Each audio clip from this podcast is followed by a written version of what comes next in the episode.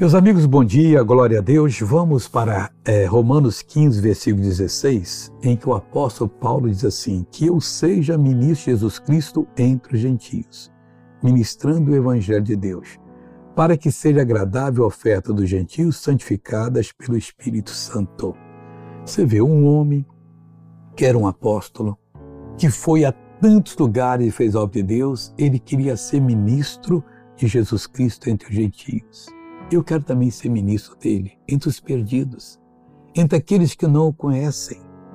Eu quero fazer com que as pessoas que ainda não acordaram para a salvação acordem e sejam bem-sucedidas, ministrando o Evangelho de Deus para que seja agradável a oferta dos gentios.